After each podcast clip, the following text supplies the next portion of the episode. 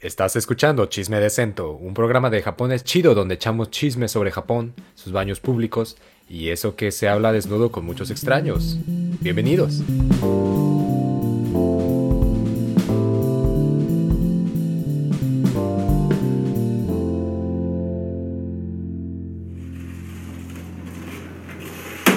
¡Hi! ¡Irashai!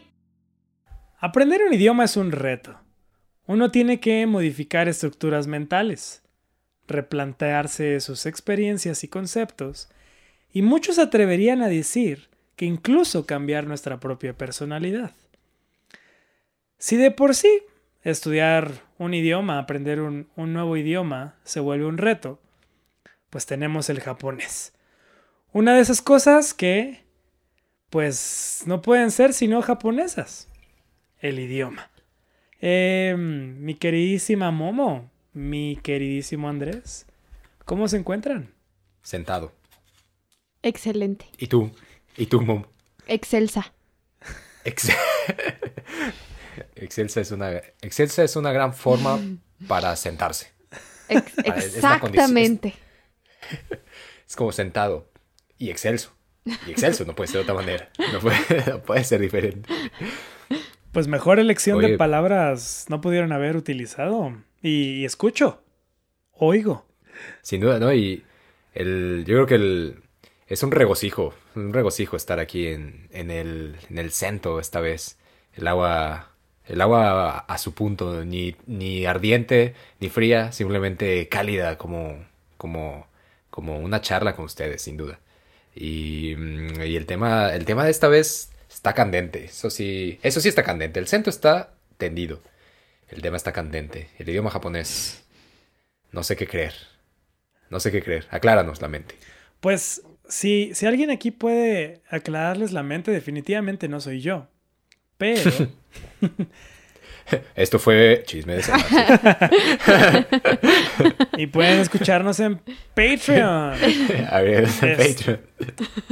Pero es una cuestión interesante porque los tres nos conocimos eh, a partir de una experiencia en común y uno de nuestros puntos en los que eh, coincidimos también es, es un evento en particular que, que hasta ahora hemos mencionado como este místico barco. Y, y sale por ahí en una que otra conversación, ¿no? Que cuando estuvimos en el barco, cuando fuimos al barco. Em, creo, que, creo que me gustaría iniciar esta charla del idioma a partir de, de esta experiencia del programa, porque al menos en mi caso fue la razón por la que empecé a estudiar japonés. Em, si me lo permiten. Claro. Eh, por esta vez estás permitido. Solo por esto. No, siempre. Excelente. Siempre, siempre. en, las aguas, en las aguas del centro casi todo está permitido. Casi todo, pero Menos comer, echarse chapuzones, tener tatuajes, es tener tatuajes. hablar muy fuerte. Pero tomar la palabra está permitido. Eso, eso siempre. El chisme nunca será restringido.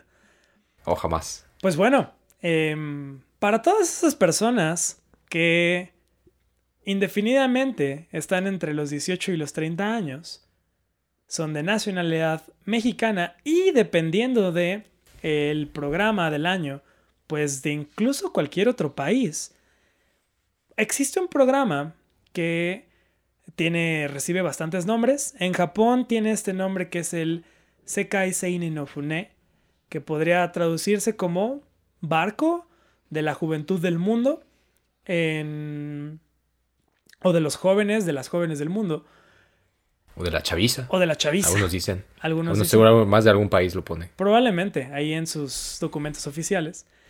Pero aquí, este, en español, lo conocemos generalmente como el Barco Mundial de la Juventud o el Barco Mundial por la Juventud. En inglés creo que sí tiene este, este nombre general, que es el Ship for World Youth. Y pues más o menos, todos van en, en función de esto. Creo que no se pierde en ningún momento en la traducción este barco y esta idea del mundo y esta idea de la juventud. ¿Ok?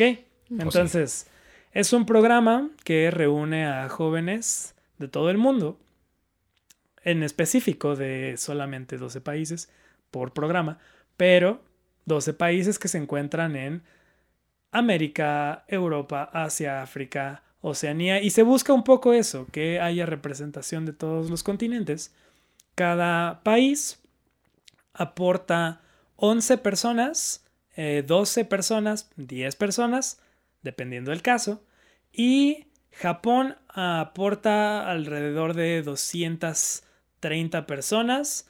Entonces en el barco acaba siendo eh, la mitad personas japonesas, la mitad personas de otros países. Este programa es un barco que usualmente sale de Japón, hace algún recorrido, eh, llega a parar en algunos otros países y regresa a Japón. Hay muchos objetivos de este programa.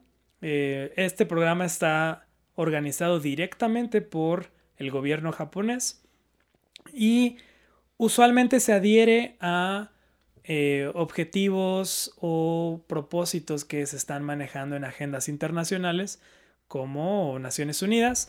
Y en el caso del programa en el que nosotros participamos, que fue en 2018, este programa estaba adherido a, los Objetivos de Desarrollo Sostenible, Desarrollo Sustentable de las Naciones Unidas. No soy ningún experto.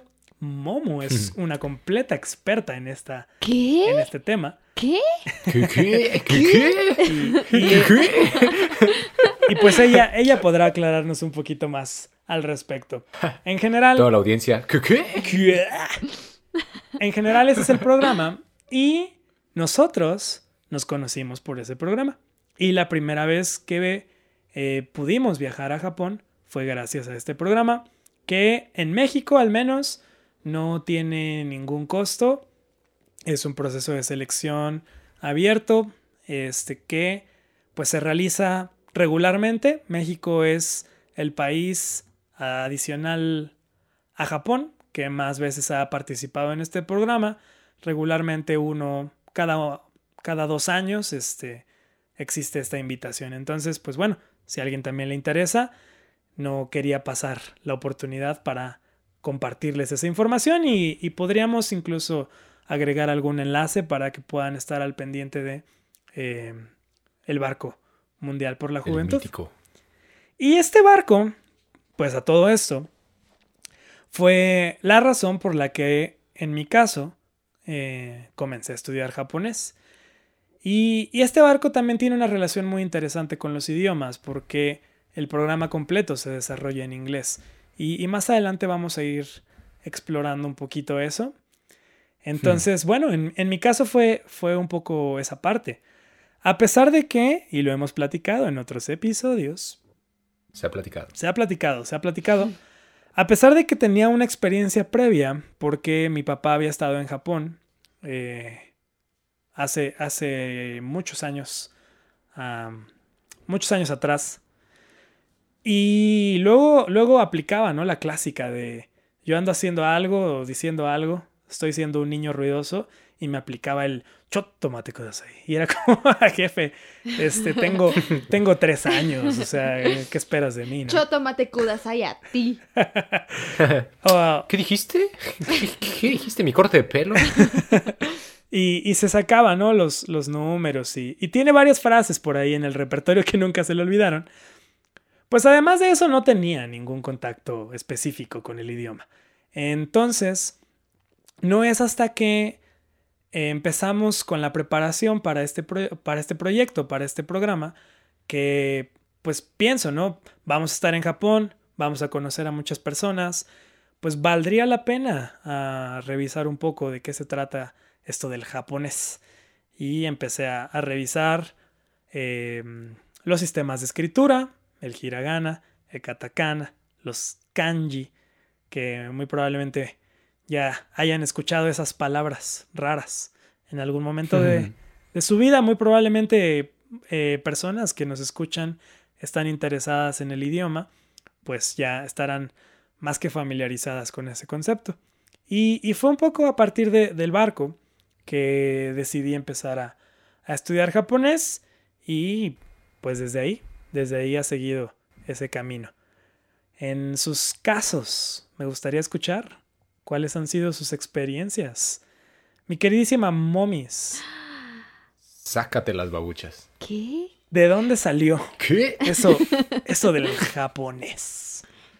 Mm, creo, o sea, cre- creo que mi primera aproximación, tal vez académica, yo estudié relaciones internacionales y tuve una clase que se llamaba Escenarios de Asia.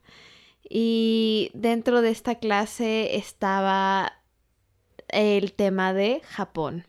Y creo, o sea, esa fue mi parte favorita, pero todavía me cuesta pensar si fue mi parte favorita porque fue la parte más sencilla, porque antes de eso habíamos aprendido sobre legalismo y sobre Confucio y sobre muchas cosas que me confundían.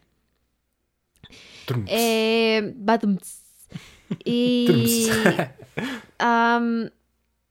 leímos unos capítulos sobre este libro que se llama El crisantemo y la espada, que pretende reflejar estas dos caras de Japón, sobre la cara gentil y suave y, y espiritual y esa cara violenta y, y que busca el honor Tajante. vigorosa.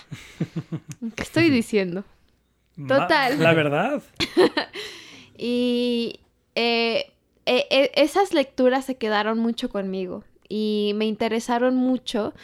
Y yo ya había visto cuando...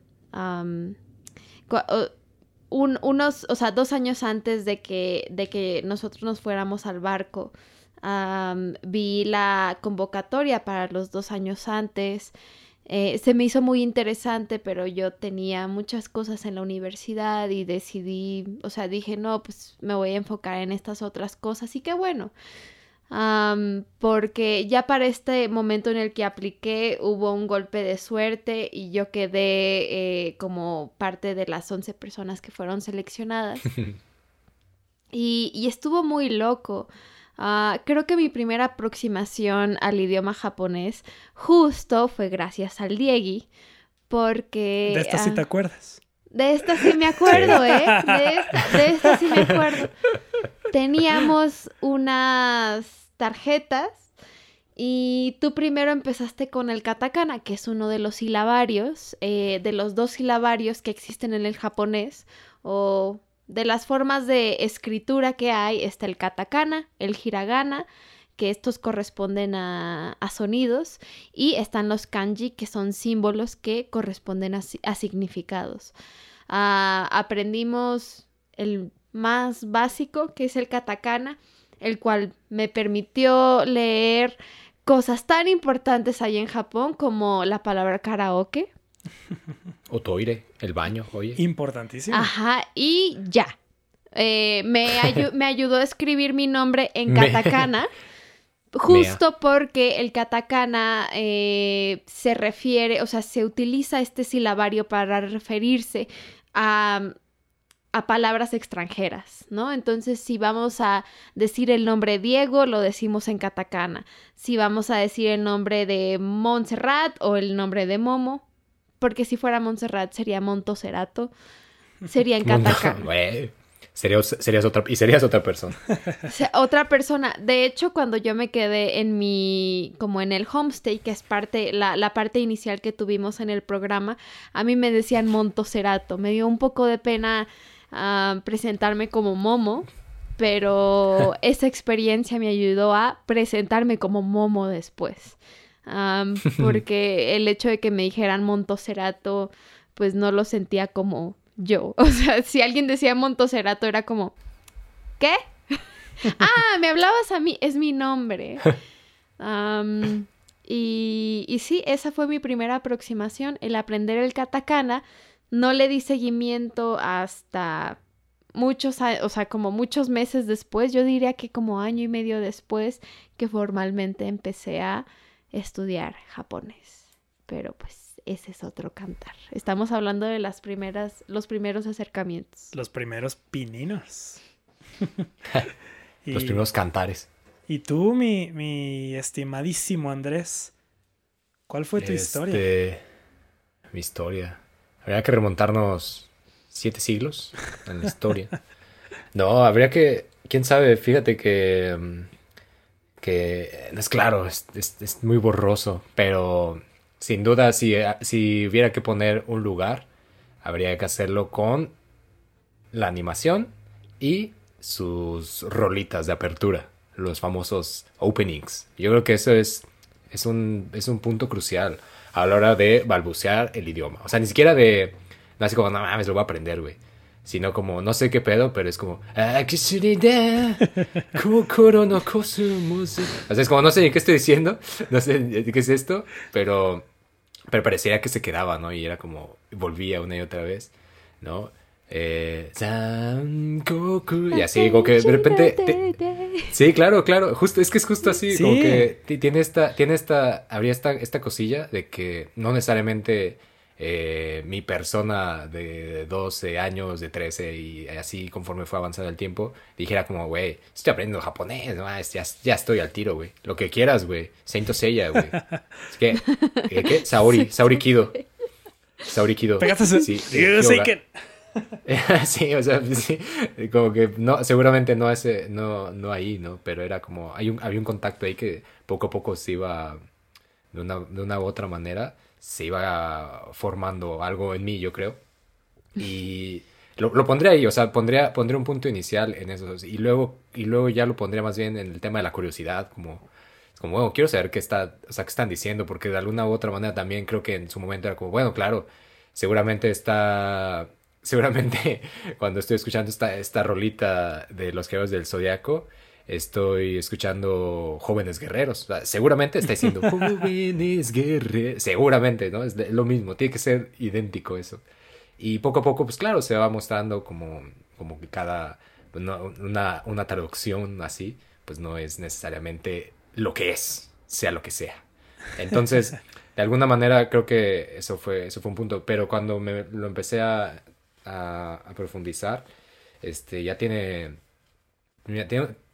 lo pondría, pondría ese otro, ese otro marcador en este Mishima, el buen Mishima, que si, que si usted tiene por ahí que, que, nada, que sabes que tengo esta hora y media y con que no sé, no sé en dónde disponerla, cómo disponerla, pues hay un gran chisme samurai que es el episodio de Mishima, donde cotorreamos. Algunos dirían, se atreverían a decir que nos pitorreamos, pero yo diría que, no que Diego, bueno, bueno, que Diego, Diego se pitorrea, yo no, nadie, me acusó a mí de pitorrearme. Este, que se habla, se chismea sobre Mishima, entonces ahí igual lo comento un poco, pero pondría, pondría ese momento en, en Mishima Yukio. Una vez que leí un cuento de ese güey, la primera vez que leí fue el de patriotismo. Y cuando leí patriotismo me dejó, me dejó pensando mucho. En general ya, ya me había acercado, ya estaba en ese momento yo había empezado a, estar estudiando literatura, pero ese cuento, ese cuento en particular me pareció muy, muy poderoso en el hecho de que ponía la evisceración como un rito de amor y muerte, este, envuelto en una capa vigorosa de patriotismo. Y este, y me llamó mucho la atención ese pedo. O sea, uno por, uno por esa posibilidad, porque, porque existiera la posibilidad de, de ver en la evisceración de alguien esas formas, ¿no? Esas ideas.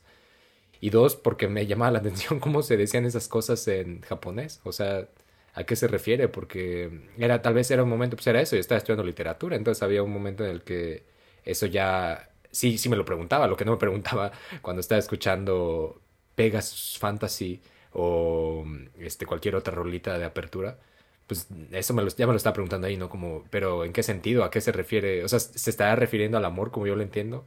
¿Se está refiriendo a este a, a, la muerte o al morir, como, como estoy acostumbrado a verlo desde mi perspectiva. ¿Y a qué se refiere patriotismo? Porque sin duda la idea de, de patriota o patriotismo em, o patria, pues tiene un montón de, tiene un montón de, de perspectivas dependiendo la, la historia, ¿no? Se ponga. Entonces eso me llamó mucho la atención y en su momento, eh, después de que leí eso, pues eso me dediqué a investigar, me metí a eso, a estudiar de lleno a la, a la bandita samurai y se volvió una especie de requerimiento estudiar, pero, pero siempre lo mantuve ahí, o sea, como al, al, al, margen. Y creo que el hecho de ir al barco fue el, fue el detonante, o sea, sin duda, sin duda fue el detonante, porque ya, ya más allá de cualquier tema académico, fue como quiero, quiero platicar con estas personas, o sea, quiero entender a estas personas verdaderamente lo que me están intentando decir, ¿no? Porque una, uno, uno, de los ejemplos más, este, no sé si son los más comunes, pero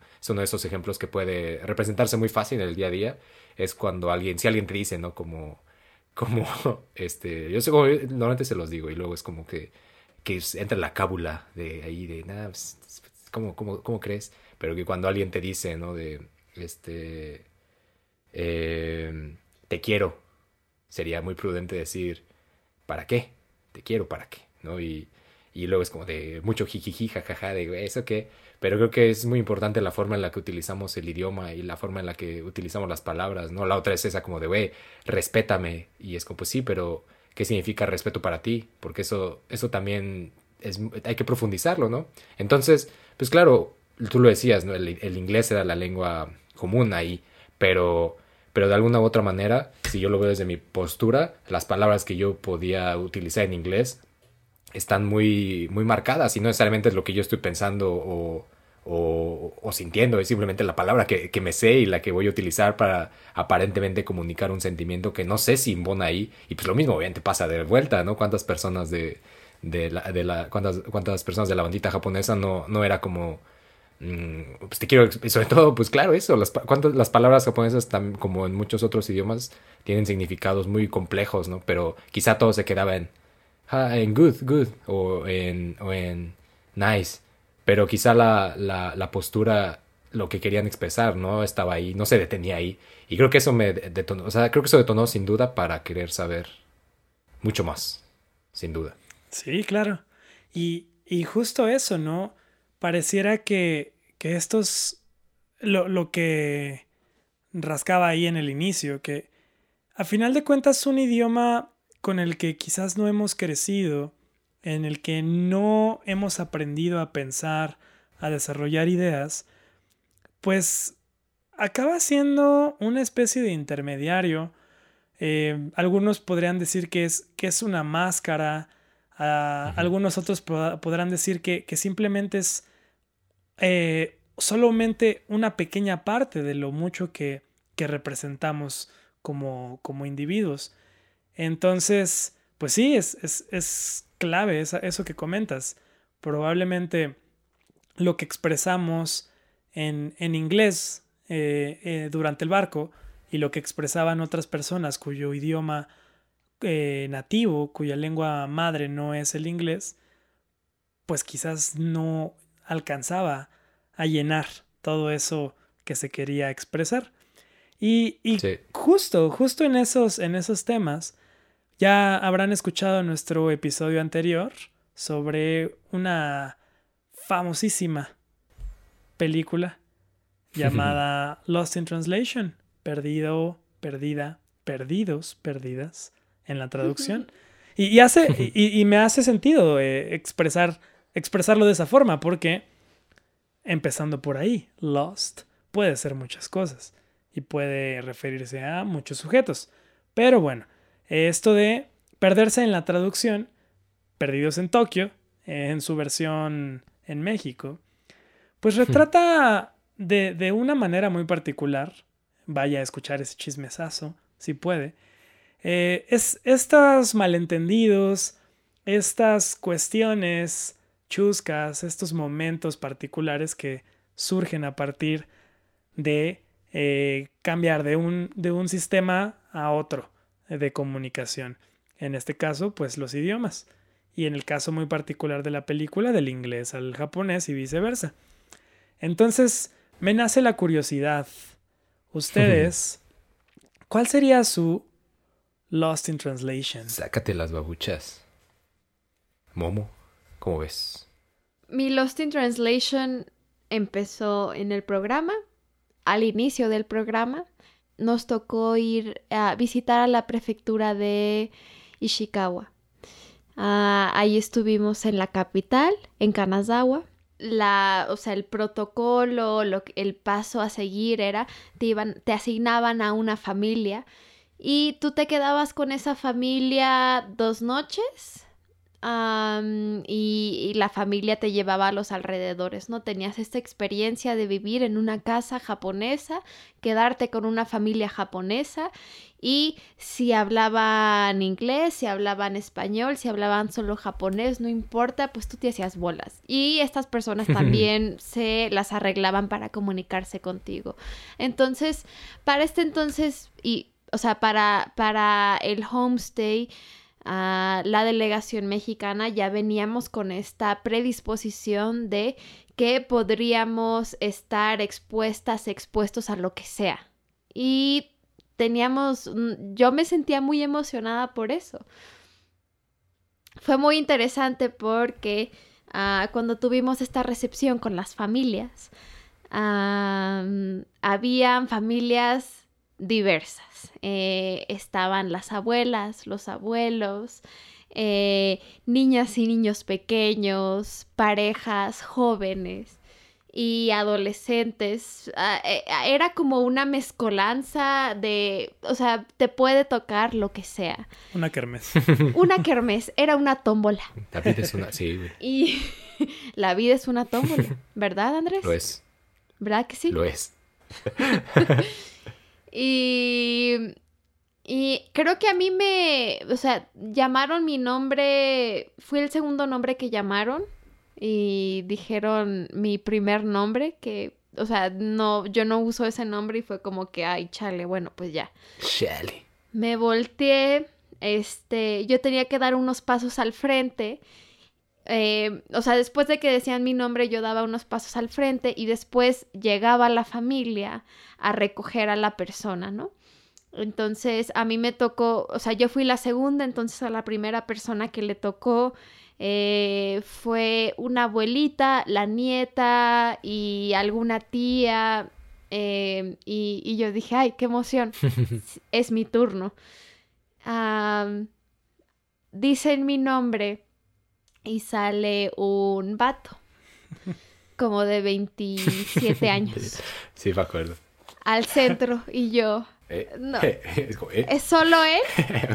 O sea, es so- solo, o sea, mi homestay, Mi experiencia va a ser un, no sé, o sea, no, no voy a ser una hija postiza de una familia japonesa. ¿Qué voy a hacer? Y dije, bueno, pues voy a aceptar mi destino. Estaba muy nerviosa porque dije, no sé qué, o sea, ¿por qué una persona, un vato de 27 años querría... eh, como alojar a una morrita en un programa de homestay cuando el interés es quedarse con una familia japonesa, ¿no? Y experimentar todo esto. Después de, estábamos en Kanazawa, acabó la recepción y tomamos la carretera. Ah, y, y yo estaba, la verdad estaba bastante nerviosa y como para mitigar esto, sacaba plática y le preguntaba, ah, mira, estás poniendo los Arctic Monkeys, ¿te gustan los Arctic Monkeys? Y, y, no sé, hacía unos chistes relacionados con los Arctic Monkeys y él nada más me respondía, "Mm, maybe. Me cagan los Y Arctic yo, Monkeys. ah, y yo, maybe yes, maybe no, o sea, como para romper el hielo y para ser chistosa. Y el vato no se reía de mis chistes y dije, este güey me odia. Y ese güey le- me odia. Le ponía más hielo a la conversación. Sac- abría, otra, había otra bolsa de hielo y se le echaba ahí. Órale, güey.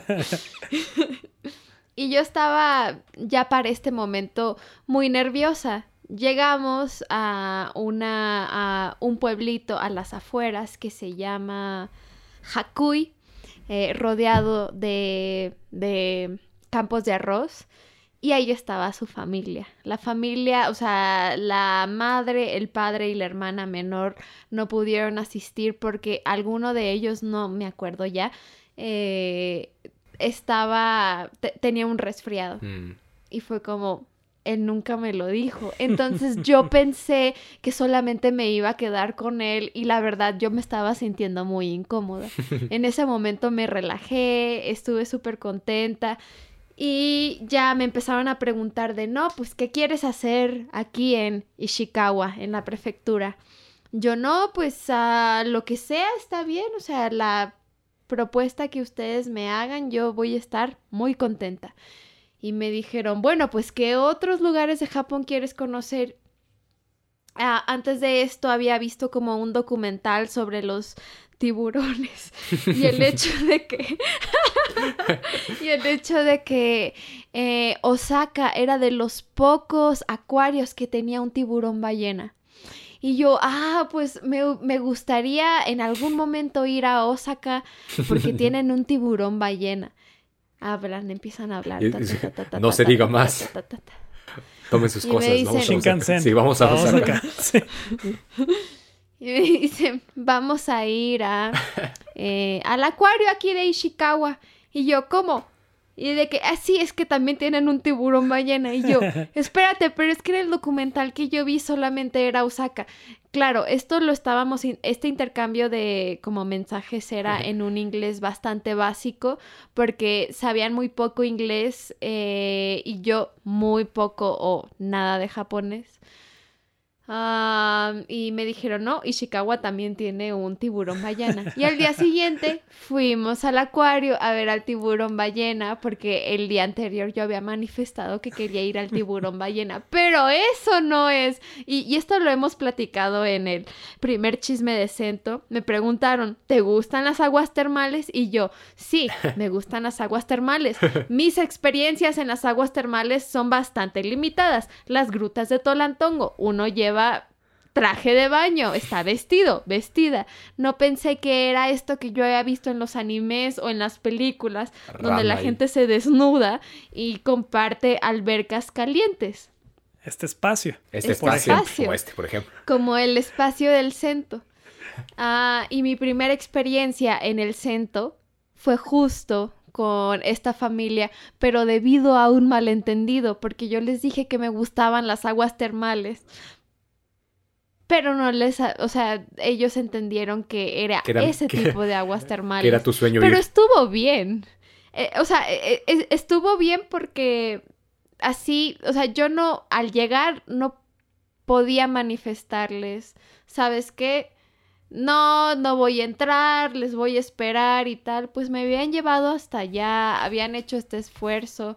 Era como, ¿sabes qué? Me voy a resignar, me voy a aguantar y, fue muy gracioso porque ya cuando estábamos en los, en los lockers, yo me empezaba a quitar las prendas de la forma más lenta del mundo. Que me quitaba el collar. No, pues que un arete. No, pues que el otro. Ah, tengo otra. Ah, está. Ah, aquí tengo como en el bolsillo algo. Ah, me lo va a quitar. Y yo nada más volteé y ya estaba la, o sea, la, mi madre postiza, lista. Y yo todavía, yo, o sea, yo, yo, todavía seguía vestida y fue como, ya, ya, ya, ya, ya, ya, ya, ya, ya, vámonos. Y creo que, o sea, eso fue un resultado, ese homestay y todas las actividades que hicimos ese día fue un resultado de no entendernos. Eh, no nos entendimos ni por lo del tiburón ballena y no nos entendimos por las aguas termales, pero yo no lo hubiera tenido diferente porque creo que me regaló experiencias que... Ah, o sea, siento que si no hubiera sido en ese contexto, yo siempre hubiera dicho, no, no, no, y me hubiera resistido. Y la verdad agradezco que eso me, me haya sucedido y la verdad, hubiera querido leer, haber leído más, haberme informado más sobre qué es lo que yo pudiera experimentar, porque en ese momento sí fue un shock muy grande, pero esa es mi experiencia. Tan grande como la ballena, como el tiburón ballena. tan grande como el centro. Tan grande, tan grande como la profundidad. Ya te imaginarás. Oh, enorme. Técnicamente, técnicamente el tiburón ballena es un pez. Eh, no, no cuenta dentro de esas categorías de este tiburón o ballena. Es, es curioso, es el pez más grande que existe. Pero eh, eso no es lo importante aquí. se, me hace, se me hace curioso que justo a partir de una experiencia que, que pudiera parecer una pérdida, pues resultes encontrándote o encontrando otras, otras alternativas. Y me nace la curiosidad, momis. ¿Recuerdas las palabras exactas? Por ejemplo, sobre todo la de aguas termales. Sobre todo. Hot spring. El hot springs, dijeron hot springs y yo no sabía a lo que se referían con hot springs. Claro. Utilicé el, ¿cómo se llama? El, el traductor en Google porque teníamos Wi-Fi. Decía aguas termales y igual me aseguré, busqué hot springs en, en Google, en imágenes y todo indicaba que serían las mismas aguas termales que yo pensaba que iban a ser. Sí. ¿no? O sea, creo que si hubiera sido Sento u Onsen, claro, me hubieran salido imágenes diferentes y más acercadas a los que a, a- a lo que ellos Estaban tenían pensando. en mente. Mm. Sí. Pero me dijeron las palabras en inglés y Hot creo que por eso fue lo de Lost in Translation que ajá, ellos intent- hacían el esfuerzo por comunicarme las cosas en inglés y yo con cero conocimientos en japonés, pues me dejé llevar. Sí. Y es que, pues justo, o sea, incluso los hot springs en, en, pensemos, Estados Unidos, muchas veces incluso se visitan con ropa. O sea, son estos eh, como cráteres, ge- geysers, este, que, que nada más vas y ves. Entonces todavía peor, yo creo. Me, me dio la curiosidad, hablé, a- hablé, Hablí. abrí este Guru Sense y justo Guru el- Sense. si traduces directo desde Sento, el, en inglés, al inglés sí te manda a Public Bath.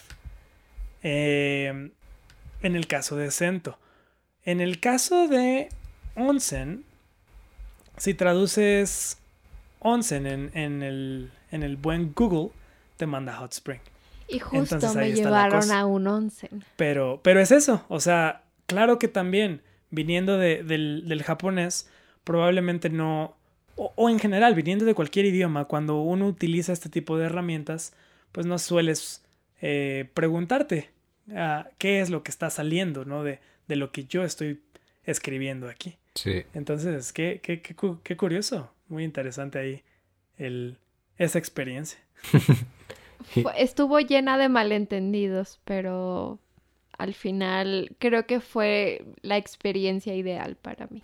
Qué chido. Me imagino como, ah, necesito una cerveza. Y ellos, ah, creo que no bebe. Creo que si algo, creo que si algo detesta es la cerveza.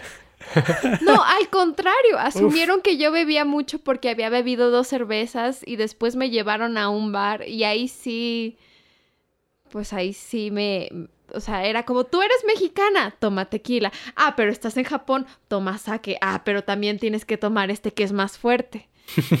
y... Y se bebió. Y se bebió. pues, se realizó y, La be- la y sí fue como mi familia me está, mi familia del homestay me está haciendo hacer esto. Pues lo acepto. Pero lo acepto con, ah, lo acepto, deme más, carajo. Sí quiero otra maldita cerveza. Qué cagado. Qué cagado. Y Yo, hablando de Kanazawa, yo me acuerdo, fíjate que es- estuve pensando, estoy meditando muchas cosas. Este, estos últimos 20 minutos. Y hay otra, hay, eh, habíamos, te había platicado, ¿no? Les había, les había platicado como, güey, esta, me, me acuerdo de esta historia en Kanazawa. Me acuerdo de una, pero me acuerdo de una que tal vez embona más en esta, en esta, en esta especie de malentendido. Y, mm, porque siento que la, la, ex- la experiencia de Kanazawa, que es, es mítica, es, es un hito en la historia de Kanazawa. Ahora mismo se habla de ese, de ese día en Kanazawa. Este, un gran momento, pero me acuerdo, hay, hay un momento en particular donde este fue justo en cuando no, era como, creo que fue el año pasado, tal vez abril, no fue marzo, abril, mayo, posiblemente. Es decir, ya el tema de la pandemia estas cosas ya había comenzado, ya había empezado a hacer sus estragos. Y aquí particularmente en Japón, en ese, en ese, en abril, se cerraron muchas cosas. Es decir, como, ah, nadie puede, pues nadie puede, este, es decir, tiendas, cafeterías así, permanecieron cerradas y así, todo más o menos un mes. Y este, y para marzo, enero, para mayo empezaron a abrir, ¿no? Entonces, pasó un rato, al menos unos cinco o seis meses quizá, eh, en- de la última vez que fui a cortar el pelo, el peluquín. Entonces, me acuerdo que justamente por ahí de tal vez mayo, finales de mayo, fui a, a ver a, a mi peluquero de confianza, a ese mismo peluquero que le gusta el último samurái. Es como, güey, ¿quién no va a ir con ese peluquero? O sea, es como, si, tiene, como, si te dice que, no más, peliculón, güey, de Tom Cruise, tú vas a cortarte el pelo ahí. Entonces me acuerdo que llegué. Y si, Ah, dime. si le pides un corte estilo Tom Cruise, seguro, o sea, de memoria, Sí, te lo da. A, a mí no, porque yo no, no, no, no tengo tanto material. O sea, no, no porque esté calvo, pero pues mi pelo es muy corto. Entonces, pues no podría. Yo sería más bien, "Ah, hazme uno de Ken Watanabe. Hazme así, déjame así como bien a la, a la Ken Watanabe. Pero seguro, a la ¿eh? Katsumoto. La Katsumoto. Pero sí, sí, sí, sí, sí, sin duda. Entonces, un, un gran peluquero.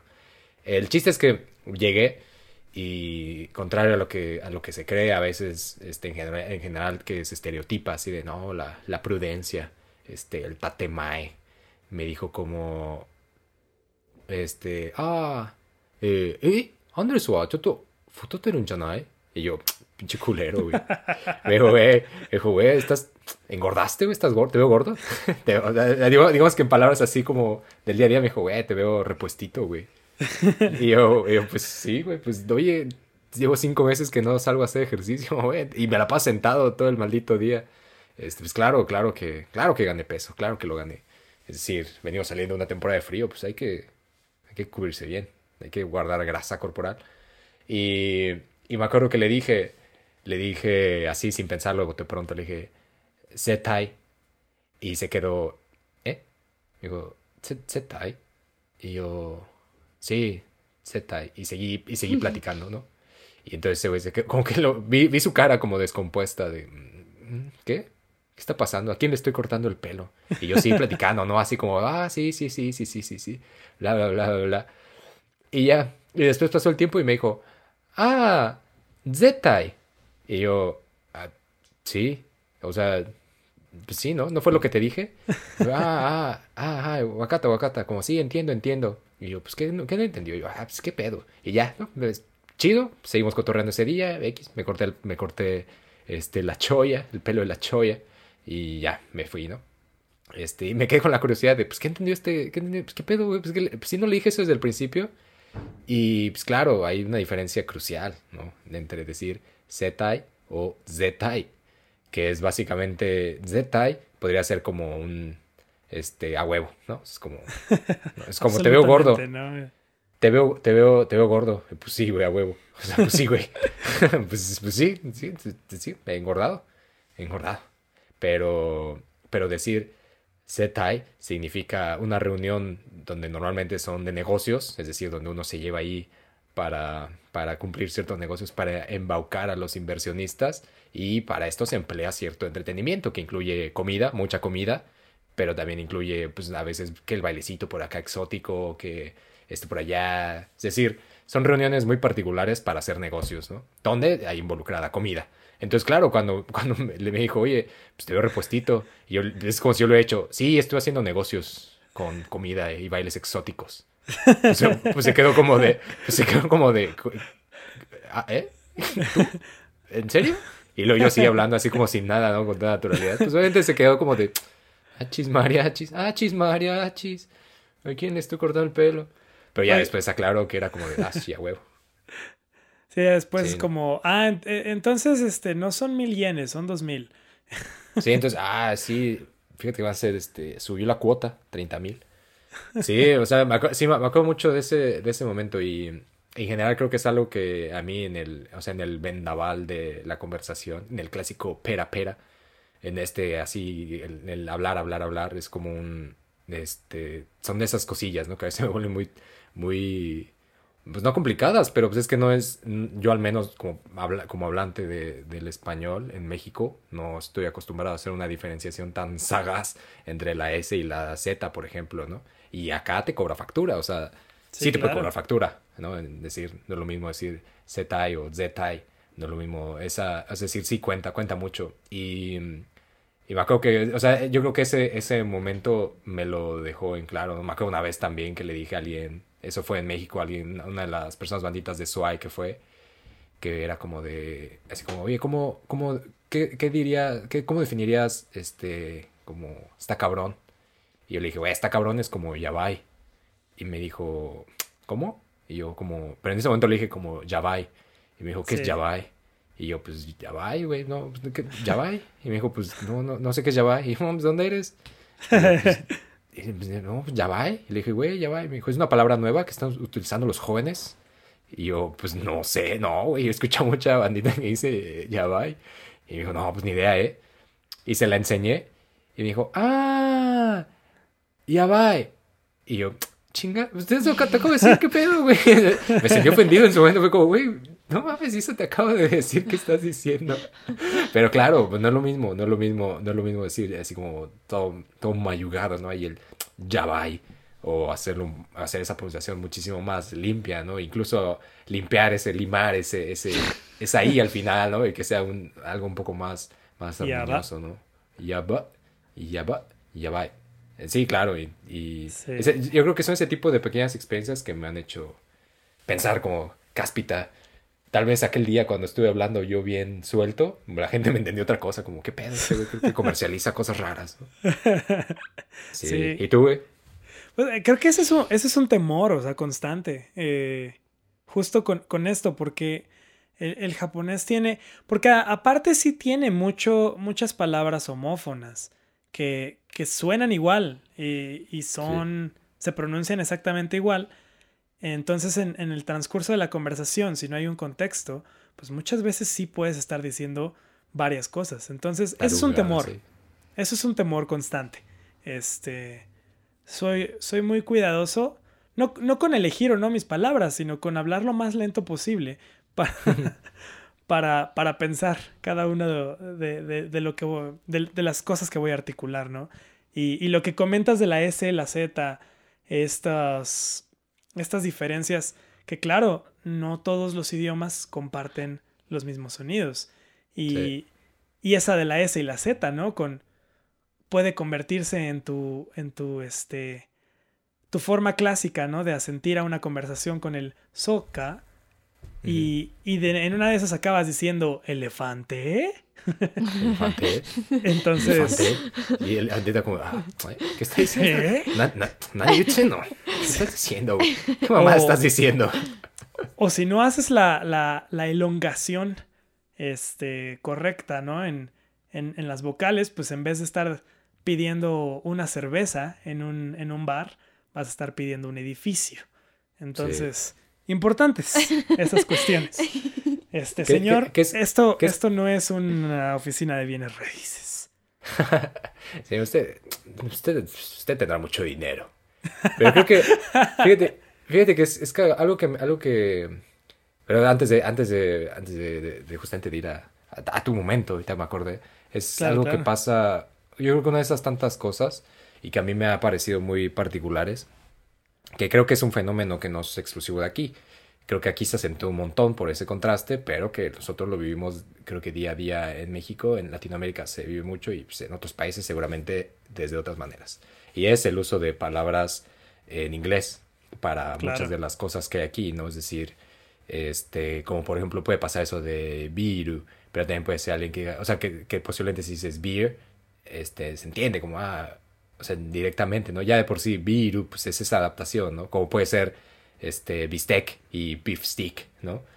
Este, pero, pero creo que hay, justamente hay otras que a veces, a mí me extraña mucho como, de repente como brincan un montón en, en el, en el, en el vocabulario del día a día, ¿no? Como en lugar de utilizar una palabra que seguramente existe, este, se utiliza otra, ¿no? Que, que pone ahí como el, la acentuación de, de, que, como si esa palabra no, no existiera aquí, ¿no? Y a mí me da esa sensación, pero con el tiempo me he dado cuenta que, que a veces es más una sensación de, de ah, es que suena chida, güey, es que suena más chida en inglés, güey, que lo que puede sonar en japonés, ¿no? Y creo que ese, también hay algo muy interesante como eso, eso, eso exótico, ¿no? Como, a mí me parece, güey, como hipnotizante todo lo que puedo aprender, todo lo que puedo ver de palabras nuevas y a veces mucha bandita aquí es como, ah, no, güey, qué huevo esas palabras, güey. La chida es utilizar respecto en lugar de otra, ¿no? O sea, es decir, como este tipo de, este tipo de palabras, ¿no?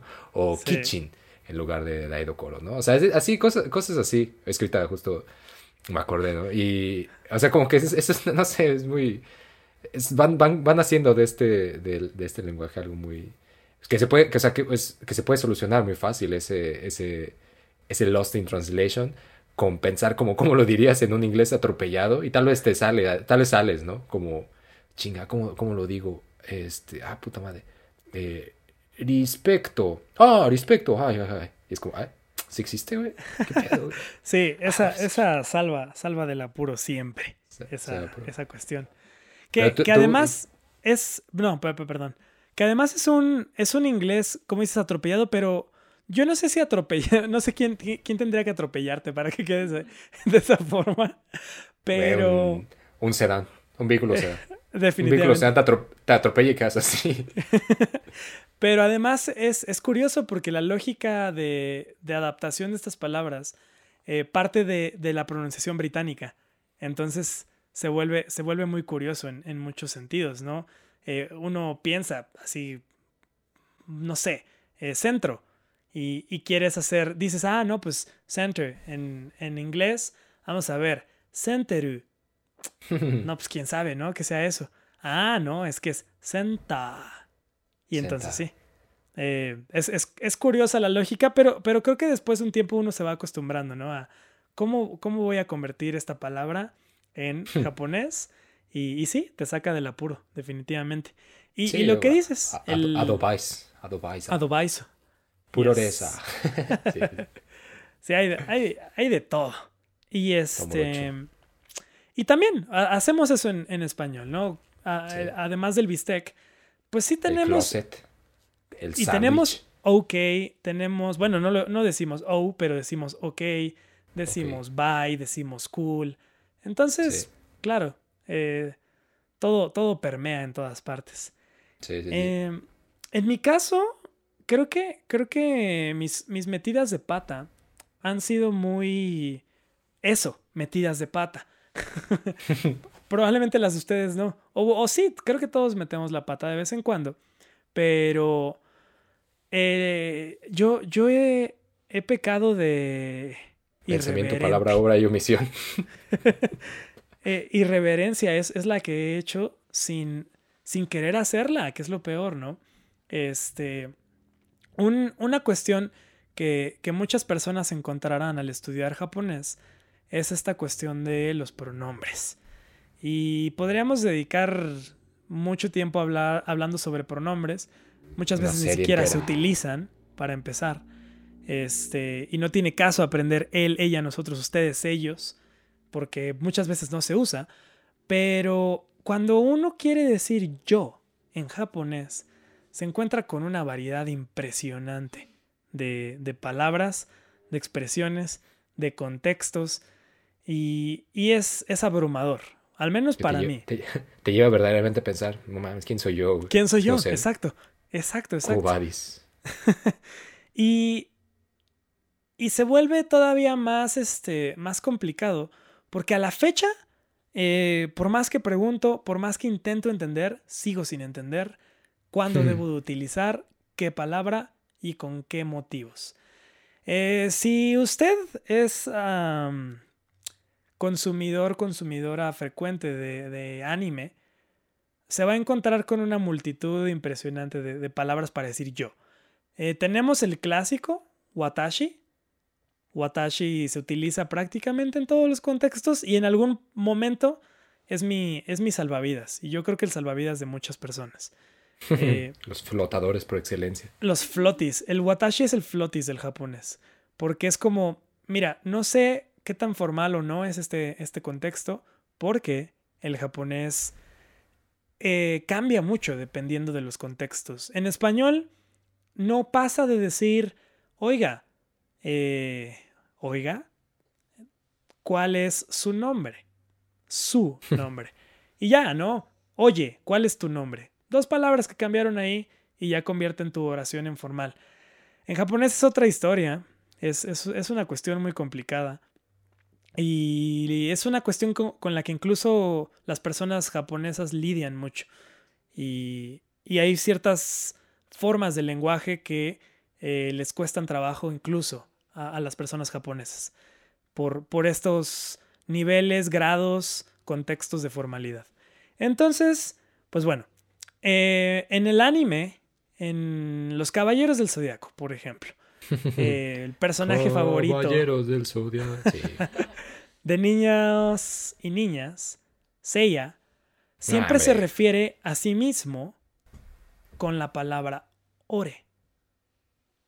Ore. Y ese es el yo En de Seiya.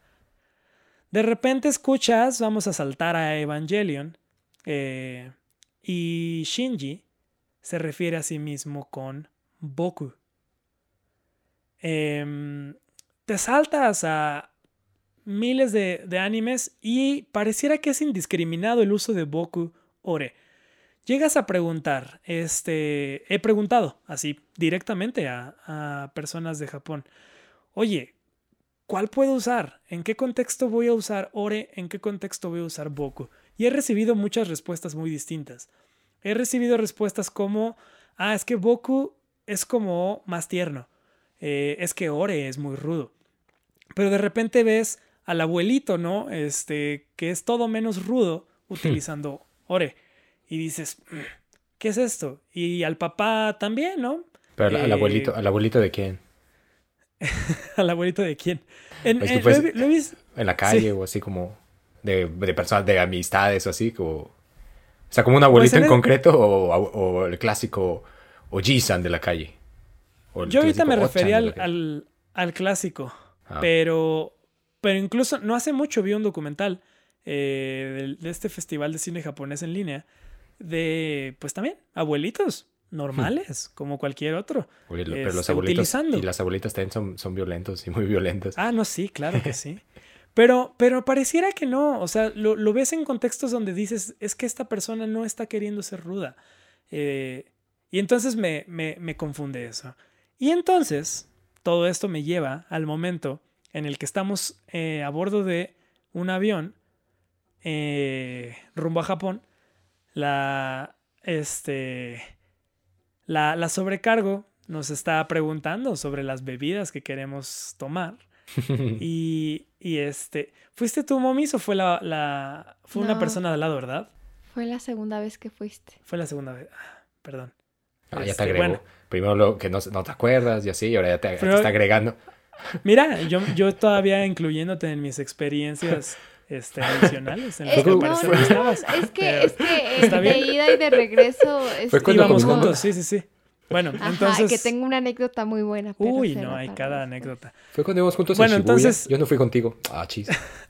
¿Quién Ah, eres tú? Este. Es que me acuerdo que me contaste. Te conté entonces. Bueno, no, entonces no, no fue, no fue esa vez. Eh, fue en otra ocasión. Y la persona que está al lado de mí pide alguna bebida. Pensemos jugo de naranja, ¿no? Y yo, en mi japonés super cool, decido que es buena, buena idea porque yo decía, ah, claro, yo quiero ser como Seiya. Hmm. Este, yo quiero ser como Taki de Kimi no Nawa. Yo quiero ser eh, ese, ese chico cool de, del anime. Y la persona pide un jugo y yo le digo a, a la sobrecargo, Oremo. No. Así nada más, nada más. No utilizo el este Onegai shimasu, por favor, nada. O sea, y, le, y le diste. Hayaku. Rápido. Y le trobaste los dedos. Órale. Órale. soy de ne. No, ni siquiera el ne. Quítale el ne. Este, sí, y yo nada más así, ¿no? Le dije, oremo, porque en mi lógica de, este, claro, ore, yo, mo también. Yo también quiero un jugo. Este, eso tenía perfecto sentido. Y gramaticalmente sí lo tiene. Pero en el contexto de eh, ese tipo de relación de servicios, no, no es bueno. No Entonces-. No, no, no. Y, y recuerdo así que, que se me queda viendo como con, ¿neta acabas de decir eso? En un segundo. Y después cambia a, no le entendí, caballero. Pero, pero en el fondo de, este, Después no me reventó el jugo en la de cara. decir esto. Sí, exacto. Tu o sea- jugo. Cumple chamagoso.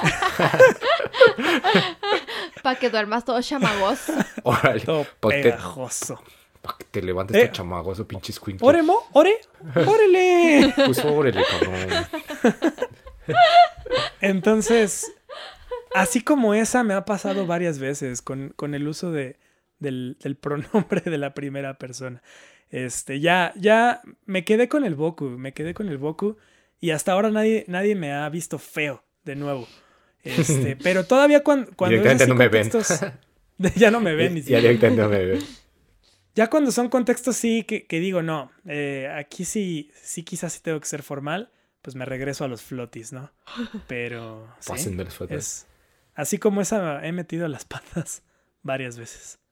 Pues sí, fíjate que, o sea, por ejemplo, algo que, que, que, que me han platicado, o sea, que, sea, que, se ha plat- que han salido ahí, que en la sobremesa del chismecito, es un poco esa, justo esa sensación de que, claro, que, eh, como de que el- el- esa, esa gran diferencia entre, entre el Boku y el Lore, en- en- sobre todo en esos, ¿no? Que puede ser como muy determinante, es que esta parte, ¿no? Del Lore es mm, como un como pues sí, o sea, lo- la- de alguna manera, cuando, cuando uno dice eh, a, a- a forma de broma como ¿quién soy yo?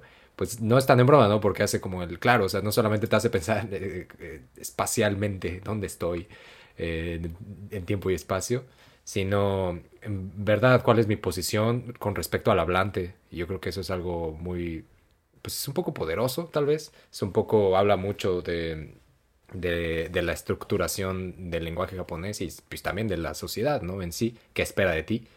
Y creo que eso es, eso es lo que también lo vuelve muy difícil a la hora de, de cómo una persona puede opinar sobre uno y el otro. Y lo que sucede con ese ore es que precisamente te está colocando en apariencia por debajo de la persona que está enfrente.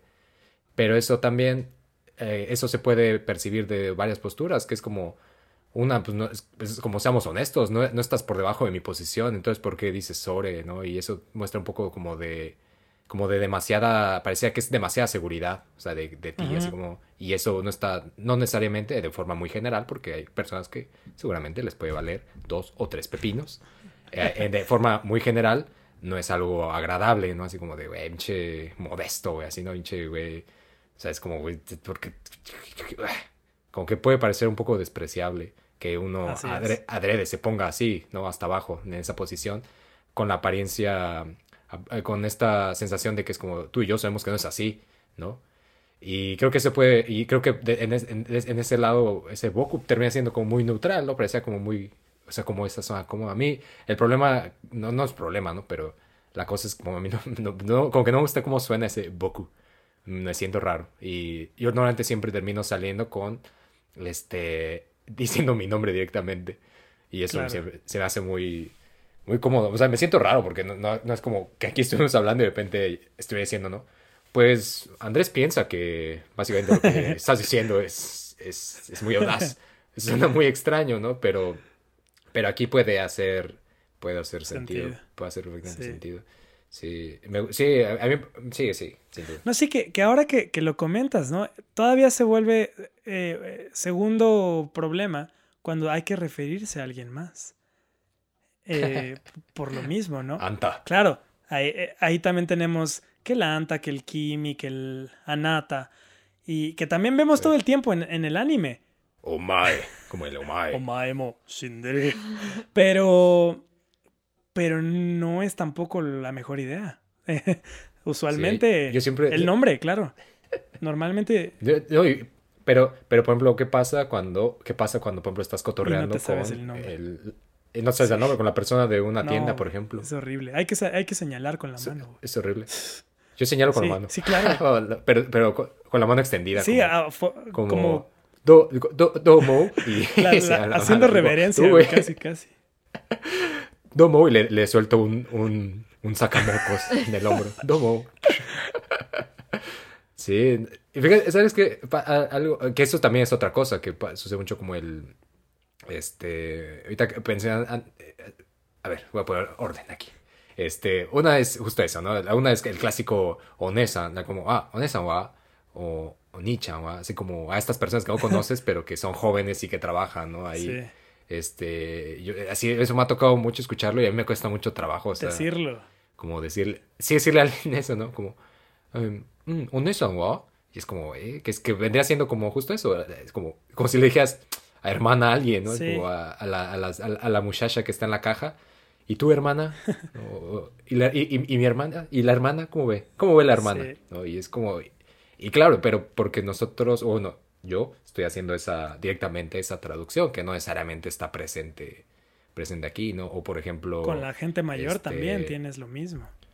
Sí, o con, este, por ejemplo, novias de, de, de coleguillas o así, que es como le dicen a la mamá de, a la mamá de, del, del novio o, o el novio, o viceversa, pues, como a la mamá de, o casa, ¿no? Como si, Sí, como si fuera tu mamá. como tú diciendo, sí, como la- a la suegra diciéndole, oye mamá, ¿no? Y, es, y ese, ese- esas formas de nombrar al, a, a la otredad, al otro, es como, a mí me, me- o sea, siempre me ponen como una posición extraña Sí. porque no puedo dejar de pensarlo desde mi perspectiva. Que Del ya español, claro. del español, claro. Sí, por- Es como, porque es ah. eso, esa interacción que, me, que mencionas, ¿no? Con, con suegros, este, en español, vaya, es raro, ¿no? O, o se, se requiere cierto grado de confianza para decirle, este, mamá o papá.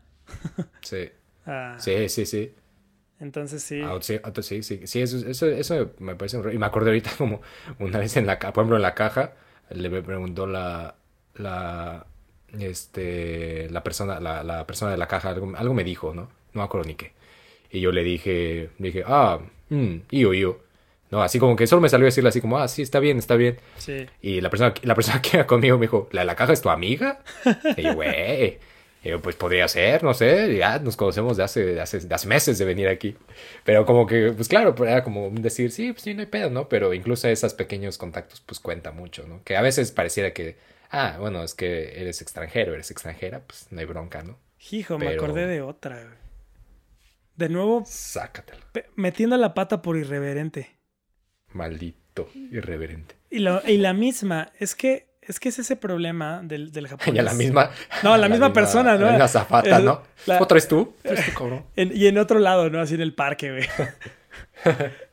Este, no, pero también fue con una, fue con una mujer y también mayor que yo y también así, persona que en general necesitaría, desconocida, o sea, todos los, todas las casillas, marcar ahí de, eh, habla con respeto, por favor.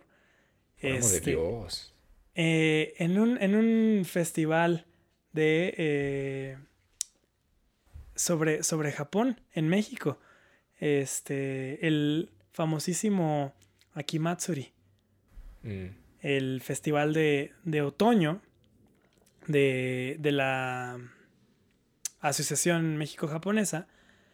Este, estábamos ahí, eh, teníamos un pequeño puestecito por, para recaudar fondos para, para un programa, eh, para el mismo programa del, del Barco Mundial de la Juventud.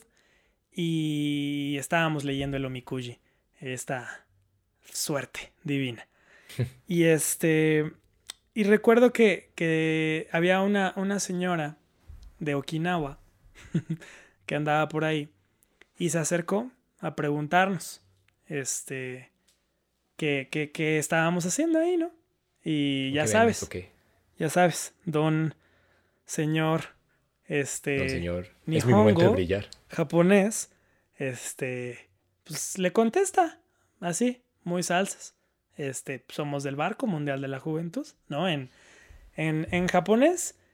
Y le pregunto también en, en el, en el este, japonés, que, que pude haberme visto más informal, pero le pregunto, ¿no? ¿Cómo Lo- va? no, lo conoce. Bueno, no, no le dije lo conoce. Le dije como, ¿sí lo conoces?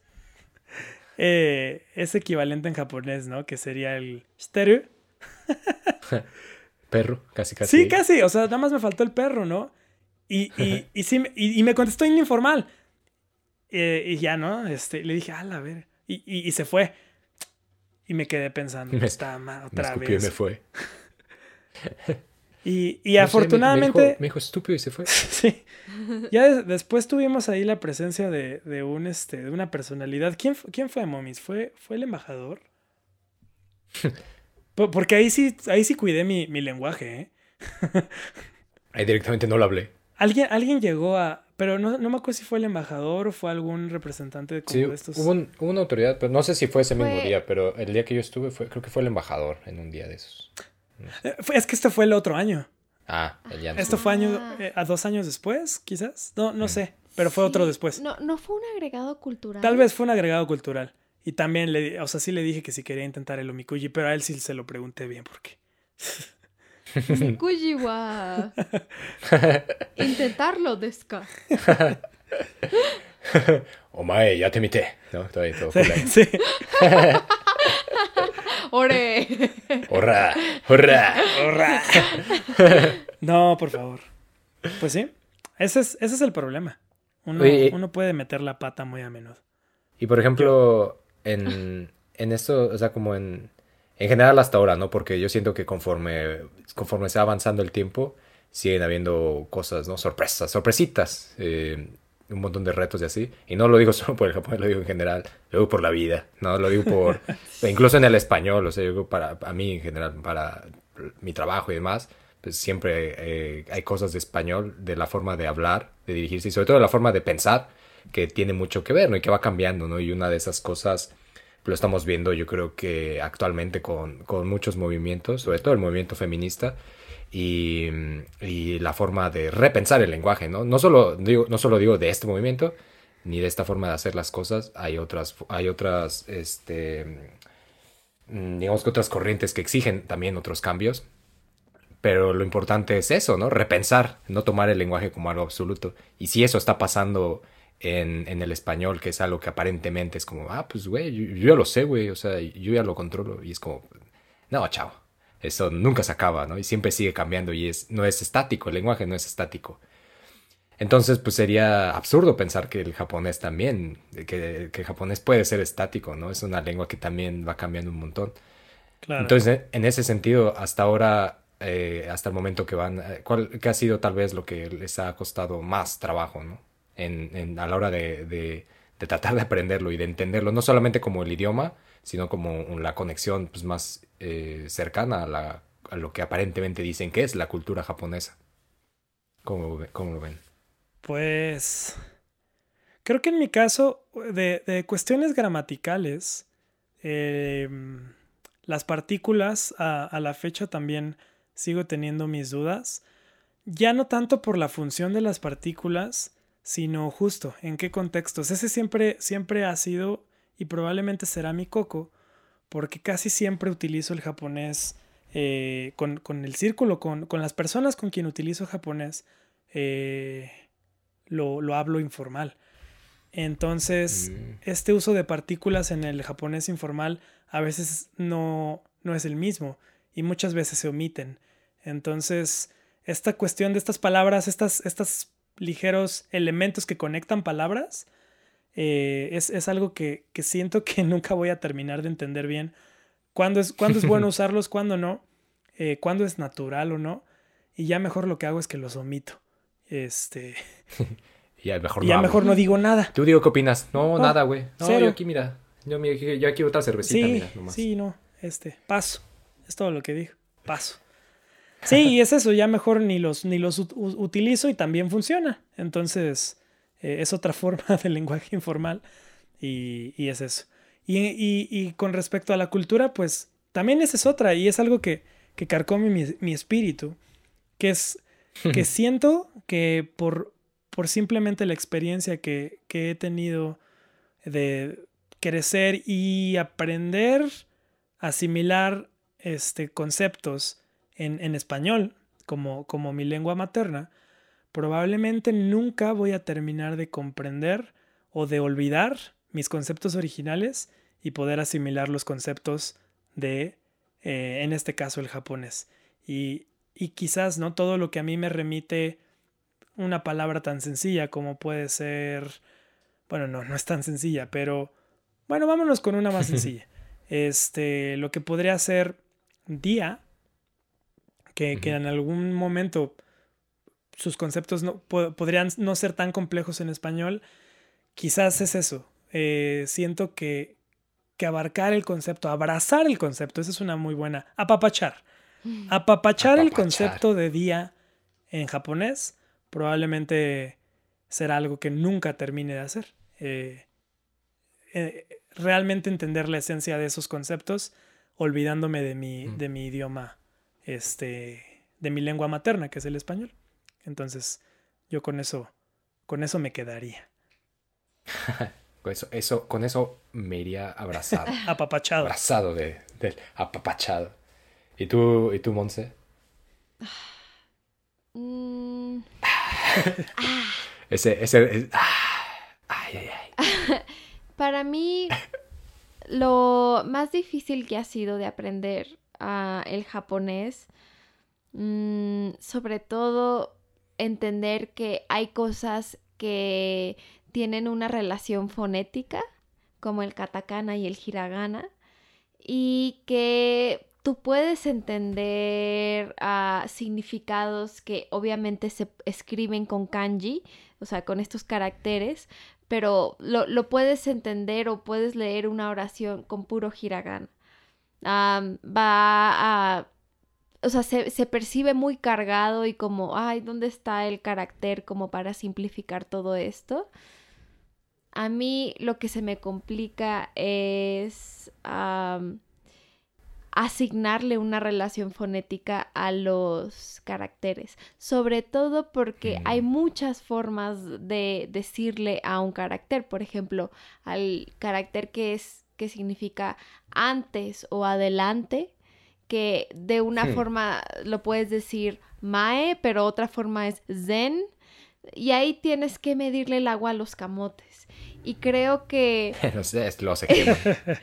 y, y, y, yo no, a mí me cuesta muchísimo. Yo, hay, una parte en, o sea, hay una lógica ahí que me dificulta mucho medirle el agua a los camotes y saber de las mil y una formas que se le puede decir al carácter antes o, o enfrente que es Mae o que puede ser Zen.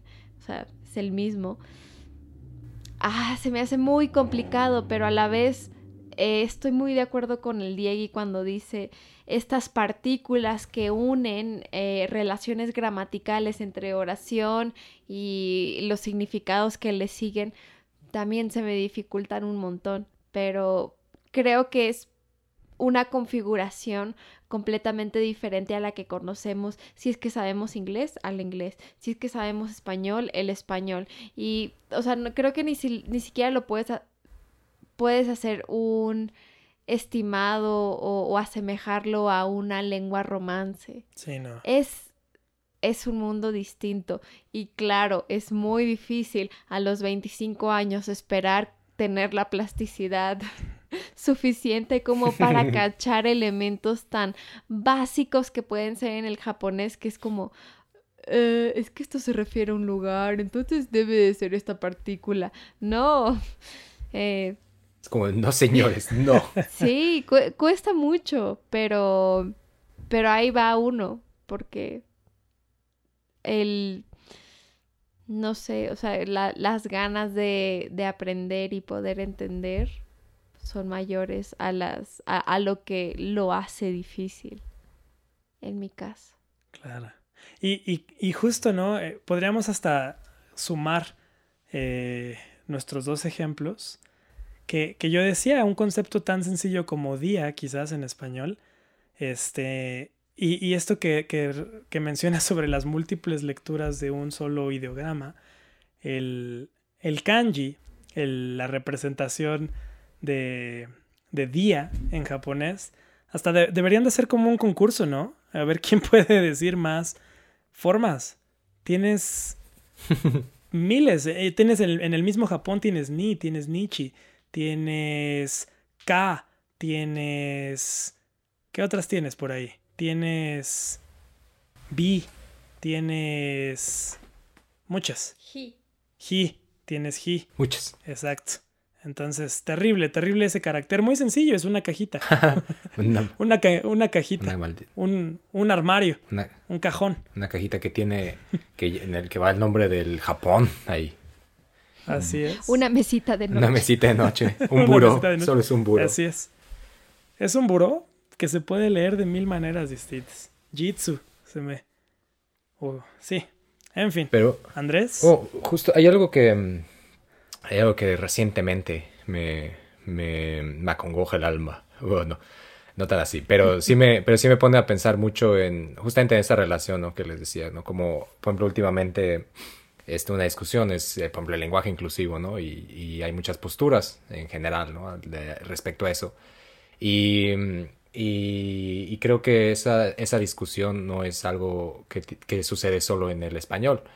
Eh, no necesariamente tiene que, suceder este, con el tema de la inclusión, sino tiene que ver con el tema de verdaderamente pensar lo que, lo que se está hablando cuando se está hablando, ¿no? Y hay, hay, dos, hay, hay, dos, hay dos cosas aquí que veo. Una, una es muy radical, la dejaré al final. Este, y otra es tal vez más sencilla, pero, pero creo que poderosa puede serlo.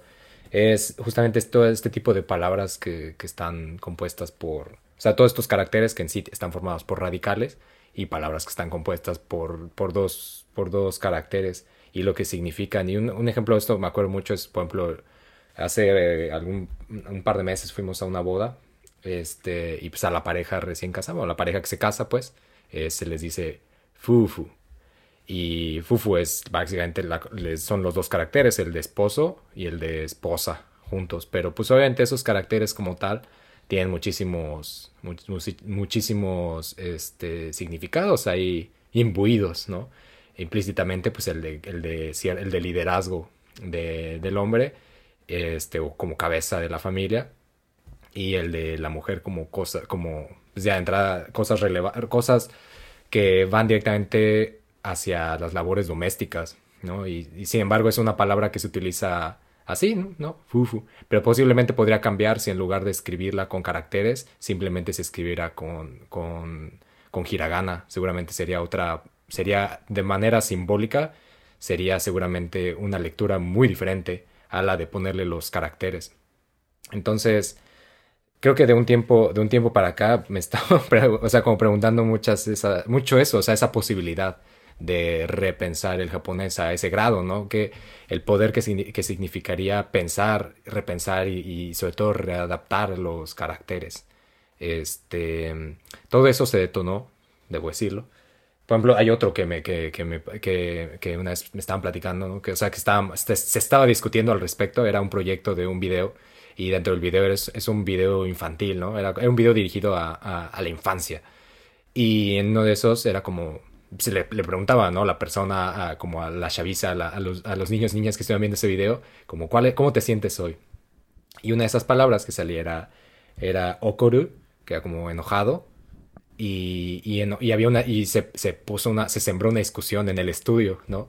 Como una, una facción, decía, hay que poner okoru con kanji, porque, porque la, la chaviza identifica este okoru con kanji y otra facción decía, no, hay que poner Okoru sin kanji, porque eh, hay muchas personas que, este, que identifican en Okoru. En Okoru, las personas que no tengan este, necesariamente en la cabeza el, el, Okoru, este, está formado principalmente por el de corazón, este, por el carácter de corazón, por el de, el de mujer y otro que ahora mismo no recuerdo.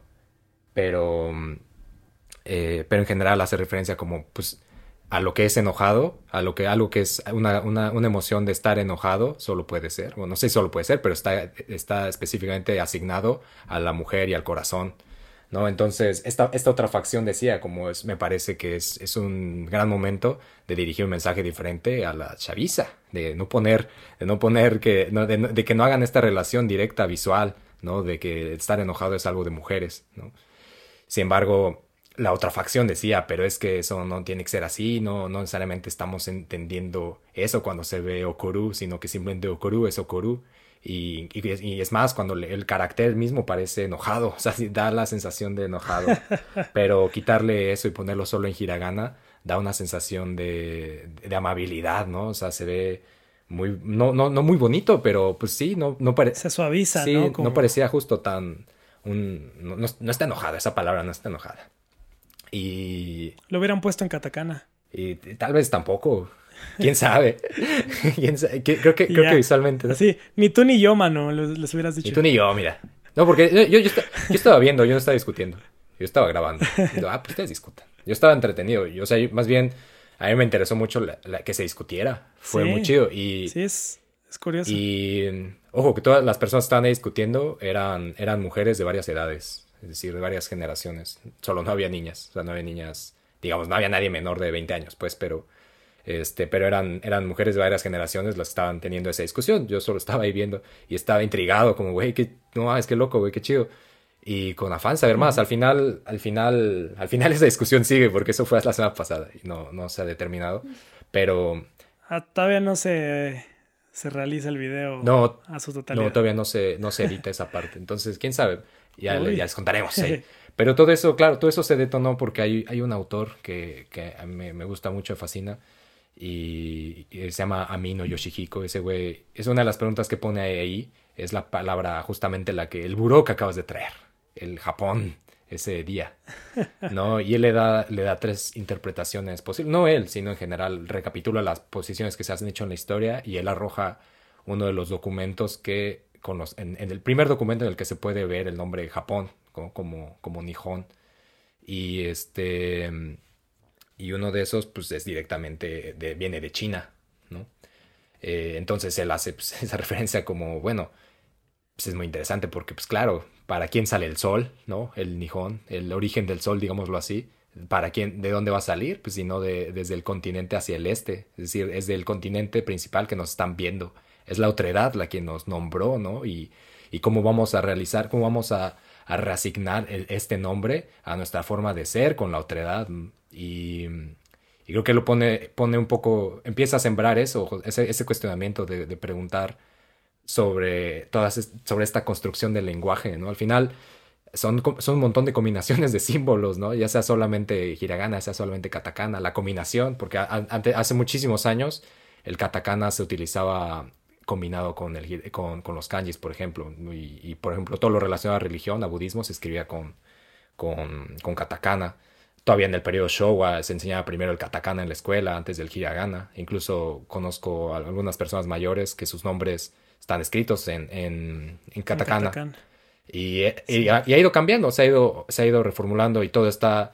Cuando la gente dice como, nah, es que no es político, hombre, pues todo es político, todo tiene muchas cosas políticas ahí, ¿no? Y, el nombre de Japón no está exento. El nombre de Japón, pues claro, se, se, al final se terminó estructurando, romantizando como el origen em- de la familia imperial, ¿no? Y del emperador. Pero se ha mostrado y no, no es, el, no, es el, no es el momento ahora, no son estas, en estas aguas, aguas cálidas del centro para poner eso a la mesa, sino simplemente él, él arroja la cosa, ¿no? Como va a llegar el momento en el que, en el que nos demos cuenta de, la, de lo innecesario que es la familia imperial para el país y tal vez es en ese momento nos demos cuenta, las, la, seguro no yo, pero las generaciones que vienen, que, que, que, que llamarle al país Nihon ya no es importante y entonces buscaremos otro nombre para este país. Y me pareció muy, pues, muy sagaza, muy... Es como, uy, uy, uy. Sí, es. Uy, uy, uy. Este, este muchacho sí arrojó, se quitó la toalla, la toalla esta chiquitita que te dan, la, la arrojó y puso el tema en la mesa. Y creo que eso me dejó, pues eso me dejó pensando mucho en, esta construcción ¿no? que se hace sobre, sobre los caracteres en general y sobre todo como que es, un, que es una puerta de entrada al, país, a la cultura, para las personas que como nosotros estamos, estamos estudiando el, el idioma, ¿no? Nos van haciendo, nos van formando imágenes sobre el país y creo que es un, también es un momento interesante para, para nosotros hacer esas preguntas que cuando, que a mí me sucede, no sé si ustedes, que es como, oye, ¿y por qué esto significa así? ¿Y por qué este tiene este radical? Ah, es el mismo carácter que para este. Muchas personas desde, mira, chale, no sé, la nunca lo había pensado, no sé. Brother, me lo enseñaron en la escuela. O sea, eh, Sí, no, o directamente es como, pues no ya. lo había pensado, pero es como, pues sí, cuando, oye, ¿por qué le llamamos aguacero a la lluvia, no? Es como, ¿por qué, ¿de qué sentido hace eso? O sea, ese tipo de cuestionamientos que pueden parecer absurdos y que hacen sentido, ¿no? Y creo que es una gran Sí. oportunidad para las personas que, que con nosotros estamos aprendiendo y que y otra, la, la bandita que está escuchando, que está aprendiendo, no importa el nivel, si acaba de empezar o ya, o ya es maldita persona docta en lenguas japonesas, no importa, es siempre creo que es buen, buena oportunidad para, para repensarlo, no sé. No sé, ¿qué creer? completamente de acuerdo. Sí, sí que sí. Así es esto, pero, pero no sé cómo ven, algo, algo, algo, algo más que agregar antes de, antes de salir, aquí ya está, la- ya está la cena, entonces ahorita ya secarnos. Ya se empieza. Sí, ya, ya es ese, ese sudorcito frío de que algo se entibió. Este, cuando moviste la pierna eh, para acomodar ese, esos dedos, Sí, esos pies llenos de dedos. llenos de dedos. Este, algo, algo que agregar antes de, antes de partir. pues, pues nada, eh, revisen, revisen este maravilloso programa que tanto nos ha, no- nos ha dado. El mítico Eh, barco. El barco mundial por la juventud, de la juventud. el Sekai Seinen no Fune. Y pues gracias, como siempre. Algo que agregar, Momo. Lo mismo que el Diegui. Eh, Por dos. Háganlo. Ejérzanlo. Sí. Maravilloso. Sí, creo, o sea, creo que toda, o sea, la razón por la que estamos aquí, por la que estamos chismeando, se reduce a que tuvimos este acercamiento con ese programa en algún momento, decidimos darle clic a un link y muchas cosas pasaron en el Inter y ahora estamos aquí chismeando sobre nuestras experiencias aprendiendo japonés que pues sí se deben a eso y con mucha gratitud eh, lo, lo narramos. Está bien difícil el japonés, pero hacemos nuestro mejor esfuerzo y, y pues sí, ah, reson- o sea, quisiera resonar las mismas palabras que ya dijo Diego. Pero, y- no, y- y- yo, creo que cuando, por ejemplo, la- las personas que ha tocado que están aprendiendo español, que es como de, güey, ¿en, serio utilizan todas esas conjugaciones de verbos? Es como, no, güey, no, no te las aprendes. Bueno, yo, soy quien para aconsejarte, pero pues sí, a veces son demasiadas. Yo no, no, güey, no te las aprendes. Oh, ese, o sea, creo que ahí, y luego, claro, esas cosas como de, güey, ¿por qué cabrón está bien o está mal? O sea, cuando está chido, cuando no está chido, ¿no? Cuando es, qué cabrón, güey, de qué chido y cuando es qué cabrón, de qué culero, ¿no? Y esas cosas, pues también se van volviendo difíciles, ¿no? Y creo que, pues, nos, nos top- cuando pensamos como, nah, eso es solo en México, güey, es que en México hablamos bien chido, güey. Pues también pues, en el japonés hay un montón de cosas que, que son bien complicadas, ¿no? Pero que, pero pues que conforme pase el tiempo, seguramente podremos digerirlas y no meter la pata, ni las dos patas en el avión cuando, Ojalá. cuando te ofrezcan un juguito de naranja. Pero, pero bueno, si quieren seguir echando el chisme sobre todas esas cosas que no pueden ser sino japonesas, pues recuerden visitar nuestra página de Patreon, www.patreon.com, diagonal japonés chido. Ahí pueden extender la, la chisma hasta la sobremesa, este, recibir material extra que está, está buenísimo y participar en los chats que se arman ahí. Está bien chido porque además la bandita que ya es Patreon, pues es bien chida. Entonces el cotorreo es tremendo. Pero siempre llega este momento donde, donde, donde Momo nos revela. Ese lugar donde, donde comenta, ese lugar donde, donde pone las palabras, donde, donde ella arroja la- la- la- el migajón del chisme.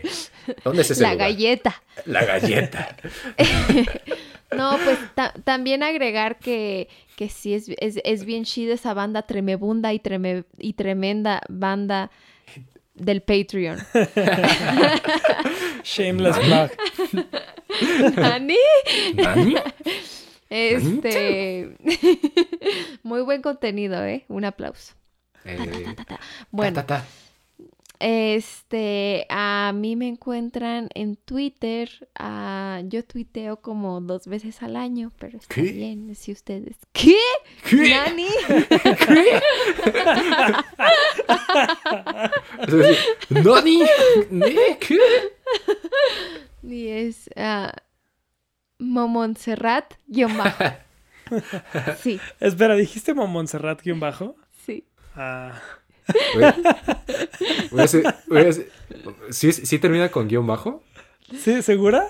Lo prometo. Ok, está bien. Qué cagado. ¿Nani? ¿Nani? ¿Qué? ¿Qué? ¿Qué? A huevo. Ah, bueno. Este, mm, y a ti, mi buen Diego, dime, dinos, cuéntanos. Pues ya saben, en YouTube como Diego de la zorro, Vega. como el El zorro zorro. de la Vega. Así es. Está bien chido, está bien chido. Échenle un ojo a los tweets de la Momo. Este, y a la musiquita del buen Diego. Siempre, ahí, ahí hay contenido. Ahí usted, ahí, si usted no es que ahorita como que no sé en dónde invertir este tiempo, vaya al Twitter y vaya a YouTube. Y écheles un ojo a Momo y a Diego. Va a estar, está Entre bueno, los- va a estar cagado. Entre los dos tweets de, de Momo al año y, y mis tres videos al año, este, pues ya, ahí tienen. Cinco Ahí ocasiones especiales. Gran contenido. Que hagan de contenido, sí. calidad. Sí, o sea, porque no, no se... ¿Qué? ¿Qué? ¿Qué? No sí, no se trata de arrojar información como de ahí va un Twitter cada hora. Es como, Me lo estoy pensando. Un tuitazo ahí. Es que soy, yo hablo como Don. Sí, tú, tú naciste en MySpace, ¿no?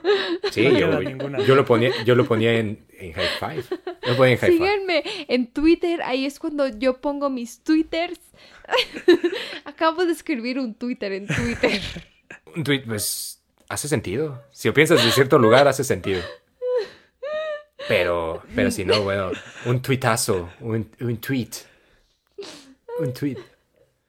Este. Pero bueno, sí, eso. Pues ahí vaya, usted vaya ahí. Y, y ya. Y también, si, si usted está disfrutando de este, de este chismecito a través de Spotify, Google Podcast, YouTube o cualquier de esos lugares donde la chaviza escucha su podcast, pues ya sintió aquí el calorcito tremendo de, de- de- del centro. Y eso es porque la mítica Xiomara Santa Cruz nos regaló esta ilustración tremenda, esta animación tremenda. A ella la pueden encontrar en Instagram como arroba hola lamara. Echen un ojo o dos porque su trabajo está, está muy bueno. Está muy bueno. A mí me pueden encontrar en Instagram como solo-andoreso. Y pues ya, ahí de vez en vez se, dicen cosas. No muchas, pero de vez en vez. Eh, pues eso fue Chisme de Cento, un programa de japonés chido donde echamos chismes sobre Japón, sus baños públicos y eso que se habla desnudo con muchos extraños. Bye. Es como cuando juegas, ¿no? Este póker de prendas, que ya no sabes ni de dónde sacar otra prenda extra. Digo, me han, me han contado. No lo sé. Es como, es como, Esto se está poniendo muy intenso. eso es como, es, es como esa película volteé. Perdidos en el Centro. O sea, que es otra película. Es como, eh, como- 11 punto... No. Hay que cortar esto, perdón. Fake news. Ajá, hay que cortar esto porque estoy, estoy diciendo mi correo. es este www.momo arroba Y su cuenta acaba en guion bajo. Entonces, justo le dije a Andrés, se me hace como que eso es de rucos. como que, que sea tu nombre ¿Y eso quedó grabado? y acabe, y Quedó acabe. grabado y yo así de estúpida.